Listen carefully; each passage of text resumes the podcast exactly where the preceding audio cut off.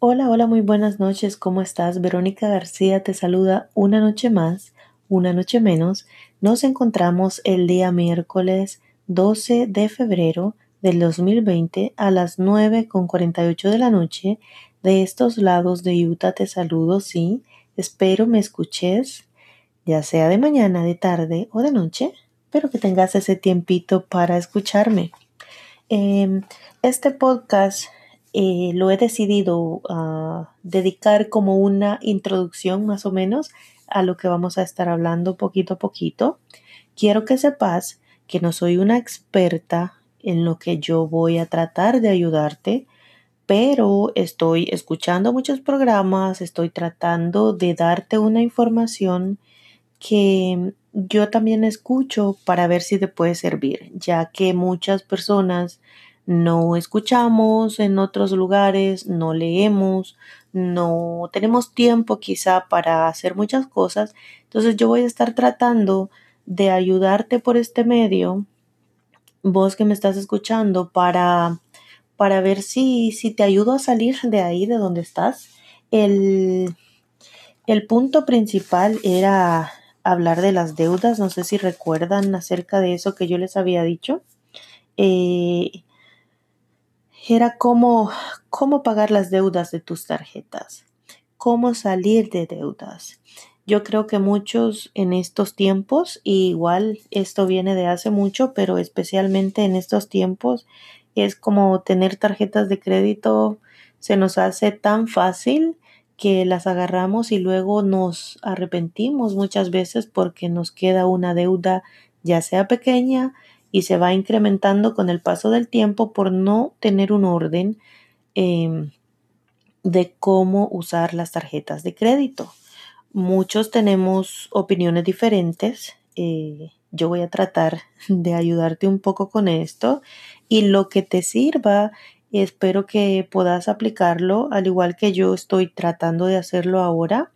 Eh, Espero en el camino me vaya sirviendo para irte comentando si sirve, si no sirve. O sea, yo quiero que, que estemos juntos en esto, vos donde sea que estés, con el tamaño de tu problema que estés, eh, comunicarnos para conectarnos, más bien decirlo, para, para ver si nos podemos entender, nos podemos ayudar y quien quita a alguien que me escuche. Ya lo hice un comentario la vez pasada y recibí un mensaje de alguien muy especial quien me mandó un video también que les voy a estar compartiendo en uno de estos días porque fue muy interesante la historia. Voy a tratar de acortar un poquito para que ustedes escuchen la historia.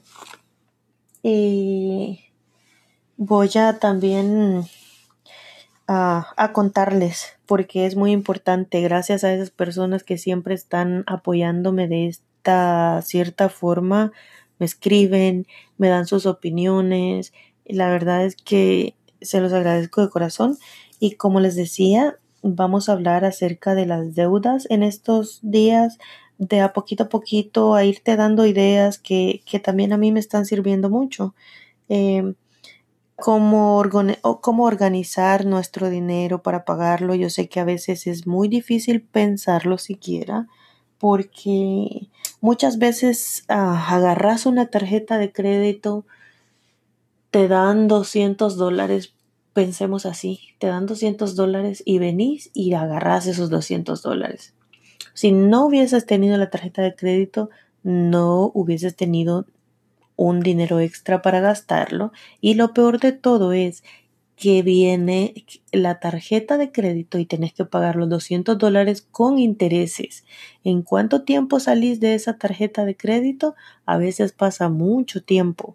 Para tener una tarjeta de crédito, de crédito tenés que saber ser un poco ordenado, cosa que a muchos no se nos da. En mi caso, estaba leyendo unos libros eh, muy importantes y lo importante, lo primero que nosotros debemos hacer eh, si estamos metidos en una deuda es aceptar nuestros errores.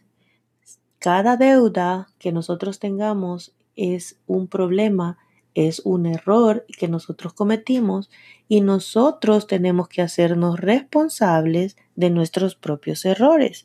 más o menos para que me vayas entendiendo, para empezar a querer salir de una deuda, tenés que aceptar primero que la deuda fue por un error. No echarle la culpa a tu mamá, ni a tu papá, ni a tus hermanos, ni al presidente, ni a nadie que vos pensés que puede tener la culpa, el banco, porque la deuda fue solamente tu culpa. Es una consecuencia de tus decisiones, de cómo organizaste. Entonces, para empezar a salir de esa deuda, vamos a tener que empezar también a pensar y a aceptar que el error fue de nosotros. Em, dicen que los problemas económicos siempre abren la puerta a una riqueza abundante. Muchos, nosotros, muchos de nosotros, eh, si no tocamos fondo, si no llegas a un límite, si no llegas a un momento de tu vida, para que me entendas, demasiado difícil, donde no tengas de dónde sacar dinero, donde ya no, ya no puedan darte un crédito, donde ya topaste con todo, como dijéramos en El Salvador, es bien difícil, pero bien difícil. Cuando te pasa todo eso, entonces es donde podés buscar o tener la iniciativa para salir adelante. Eh, tenés que tocar fondo para tomar esa decisión. ¿Cómo lo estoy haciendo yo? Tuve que sentirme que ya no puedo más, que ya topé, que tras una cosa era otra y era otra y ya no hallaba cómo hacer. Entonces me vi en la necesidad de rebuscarme por traer algo diferente a mi vida. Cuando nosotros hablamos de deudas, eh, hablamos de una cantidad que nosotros debamos. Vamos a dejarlo en mil dólares y no tenés dinero para pagar esos mil dólares. Entonces vas a tener que ver de dónde lo sacas. Cuando te ves en esa necesidad, haces lo que sea, ya sea vender agua, vender fruta, vender lo que sea, y tenés que pensar qué podés hacer para sacar un dinero extra y empezar a salir adelante poco a poco de tus deudas. Hay muchas formas de aprender y empezar a pagar tus deudas económicas. Como les dije, la primera es haciéndote responsable. La segunda puede ser tomar la decisión del cambio. Tenés que querer querer hacer ese cambio. Y otra, tenés que saber que nadie, nadie, nadie te va a pagar tus deudas. De tus deudas vas a tener que salir vos. No va a haber nadie que yo no te digo que no te puede pasar, pero no va a haber nadie que te diga, toma, aquí te voy a pagar tus deudas. Eh, casi siempre para que salgas de tus deudas, tenés que poner tu esfuerzo y ese va a ser el, el pago de tu error. Vos tenés que, que buscar cómo pagar todas esas cosas por un error que cometiste, por una mala cabeza, por una, qué sé yo. A veces puede pasar que sea una necesidad, te pase de diferente manera, voy a agarrar esta tarjeta y la voy a pagar mes con mes, pero en uno de esos meses te quedas sin trabajo. Entonces es donde te cuesta después salir adelante porque esa deuda se va incrementando el interés y difícilmente vas a poder salir. Em, esa es una de las cosas que quiero tocar con ustedes. Eh, vamos a tener que hablar acerca del hábito de llevar un orden y hacer de estos pagos un hábito. Hay una hay una cosa que se llama acá, que igual yo pienso que ustedes tienen que conocerlo, no precisamente es acá, es el método de bola de nieve. Ese método de bola de nieve, hace mucho yo lo hablaba con un compañero de trabajo, y ese es que tenés que empezar a pagar tus deudas desde la deuda más pequeña. En otro episodio yo te lo voy a explicar para hablar específicamente de la bola de nieve y no confundirte cómo pagar las deudas en ese método, eh, voy a hacer un episodio especial solo para que entendas qué significa el método de bola de nieve.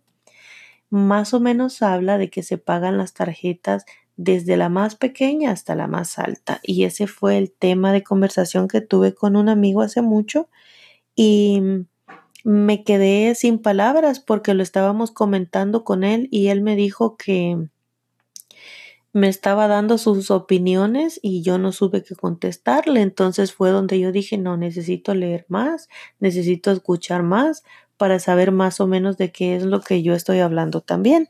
Entonces lo he escuchado, lo he buscado, lo he leído eh, para compartirles a ustedes poco a poquito eso. Y este, una cosa que les quería también decir es que, ¿qué pensás vos acerca de ser rico? ¿Qué se te viene a la mente cuando hablas de ser rico? Muchas personas hemos pensado, porque yo también lo he pensado mucho, eh, ser rico para mí era tener todo lo que yo nunca tuve.